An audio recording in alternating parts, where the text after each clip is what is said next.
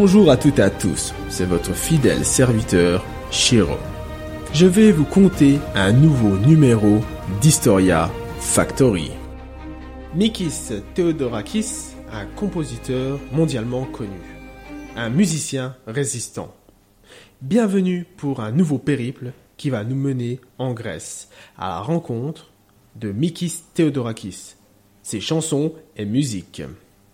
Cet homme a vraiment été connu grâce à une bande originale qu'il a créée, celle de Zorba le Grec, un film réalisé par Michel Kagoyanis et sorti en 1964. Or, Mikis Theodorakis était aussi un symbole de la résistance contre la dictature. Maintenant, rendons-nous en mars 1946. Nous voici arrivés dans une manifestation. Là, des gens accompagnés de pancartes et autres messages marchent dans les rues l'on peut les entendre scander des choses en grec. Il semblerait que ce soit le début de la guerre civile qui durera jusqu'en 1949. Les forces de l'ordre, armées de boucliers et protégées de la tête aux pieds, sont présentes afin de retenir tous les manifestants. Elles les repoussent, mais cela ne suffit pas. Alors, les autorités décident de lancer des bombes lacrymogènes, et les échauffourées s'intensifient. Un jeune homme vient d'être mis à terre. Il se fait battre tellement fort qu'il ne bouge plus. Il est laissé pour mort. Mais il s'en sortira avec beaucoup de dommages, notamment une fracture du crâne et l'œil droit diminué. Une fois plus ou moins rétabli, l'homme sera déporté sur l'île d'Icaria, puis transféré dans un centre de rééducation sur l'île Bagne de Macronisos. Ici, il sera torturé, mais une nouvelle fois s'en sortira. Ce jeune homme s'appelle Mikis Theodorakis. Il a environ 21 ans et c'est déjà un militant chevronné. Cet enfer va durer environ deux ans, mais lorsqu'il sera libre et malgré tous les mauvais traitements infligés, il obtiendra un diplôme en harmonie, contrepoint et fugue, toutes trois des techniques musicales. Ensuite, il partira en Crète et créera son premier orchestre. En 1953, il épousera Myrto Altinoglou, avec qui il aura deux enfants, et créera son ballet Carnaval grec. Une année plus tard, c'est à Paris qu'il se rend pour étudier au conservatoire sous les enseignements d'Eugène Bigot pour la direction et d'Olivier Millézéa pour la composition. Lorsqu'il revient à Athènes, vers 1960, Mikis Theodorakis a déjà écrit des dizaines d'œuvres, telles qu'une dizaine de musiques de chambre, des musiques symphoniques et quelques autres musiques de ballet. Mais il a un autre projet, se lier à Grigoris Lambrakis, un député du parti de gauche. Le DA, EDA, en effet, le musicien est un homme engagé à gauche, notamment au Parti communiste grec. Grigoris sera assassiné en 1963 et plus tard, il composera la musique du film Z que Costa Gavras dédiera à cette affaire.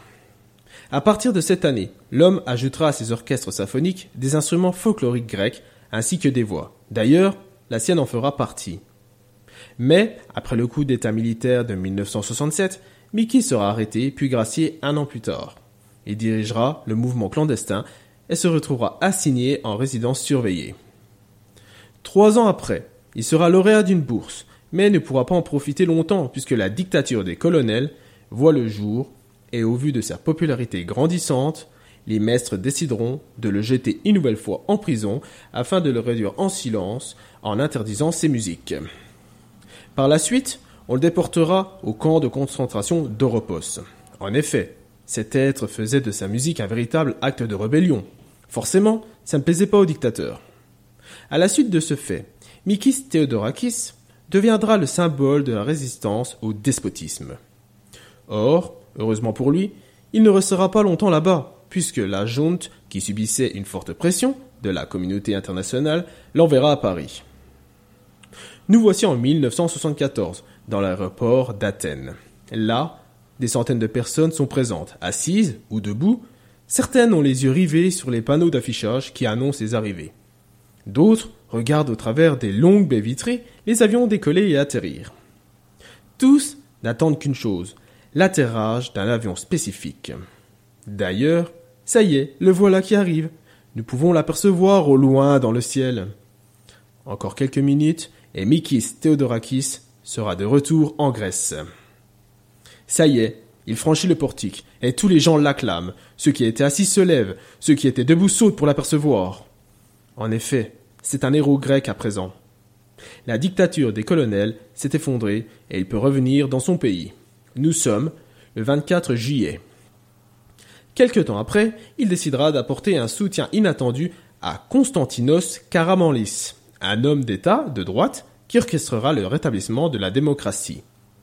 En 1981, il se ralliera au parti communiste ultra-orthodoxe nommé KKE, puis Mikis sera réélu député du Pirée, un port près d'Athènes. Il sera un précurseur du dialogue bilatéral avec la Turquie, et neuf ans plus tard sera adhérent au parti conservateur de la nouvelle démocratie. Or, peu de temps après, il abandonne cette place et se retire dans sa maison située au bas de l'acropole. Là, jusqu'à sa mort, il peaufrinera des recueils de mémoires. En effet, en plus d'être musicien, Mikis Theodorakis était un homme d'État, une chose plus surprenante, puisqu'il l'avait dans le sang. Je vous propose un retour en arrière. L'homme voit le jour le 29 juillet 1925, sur l'île de Chios, en Grèce. Son père est crétois, sa mère est Micrasiate. Ce sont des Grecs expulsés de l'actuelle Turquie. Durant sa jeunesse, Mikis voyagera énormément au gré des mutations du patriarche, qui est un fonctionnaire au ministère de l'Intérieur.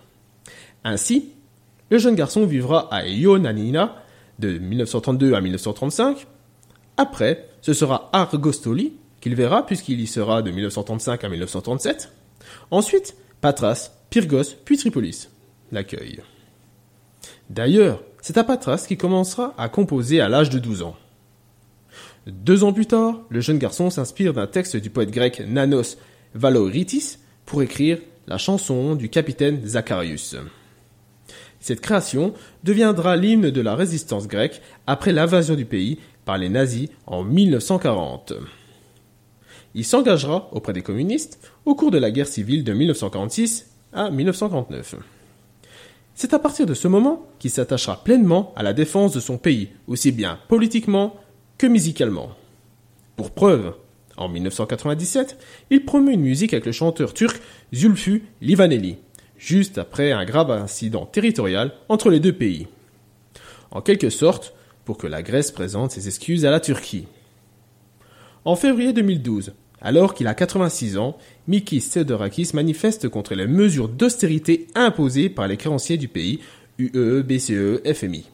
Or, il essuiera une nouvelle fois des gaz lacrymogènes et sera blessé. Peut-être est-ce à cause de ça qu'en 2018, il est hospitalisé pour un problème cardiaque. Plusieurs séjours à l'hôpital suivront et sa santé déclinera de plus en plus. Mais malgré cela, il continuera de monter régulièrement sur scène pour recueillir les acclamations de milliers de compatriotes. Car n'oublions pas que c'est un symbole de la résistance contre la dictature et un acteur majeur de la vie politique grecque. Mikis Theodorakis meurt le jeudi 2 septembre 2021 à Athènes. Il avait 96 ans. Ce compositeur, dont les musiques de ballet, des amants de Teruel, le feu aux poudres ou encore Antigone ont obtenu des récompenses est devenu un monument national. Tout cela est dû aux nombreux hymnes, otario, symphonies et opéras, sans oublier les bandes originales de plus d'une trentaine de films et de pièces de théâtre qui lui a permis d'avoir une grande renommée. Même s'il se désignait comme une grande gueule, qu'il était très colérique et qu'il a fait beaucoup d'emportements excessifs, sa carrière n'en a pas été entachée. Bien que tout le monde ne connaît pas ce résistant et cet homme durablement engagé en politique. Chacun, ou presque, a déjà entendu quelques notes de Sirtaki. Et vous, la connaissez-vous Je vous laisse rechercher dans vos souvenirs afin que vous constatiez si c'est le cas ou non. Je vous remercie de m'avoir suivi tout au long de cette histoire. Vous pouvez me retrouver sur historiafactory.fr. À bientôt, quel que soit l'endroit ou l'époque.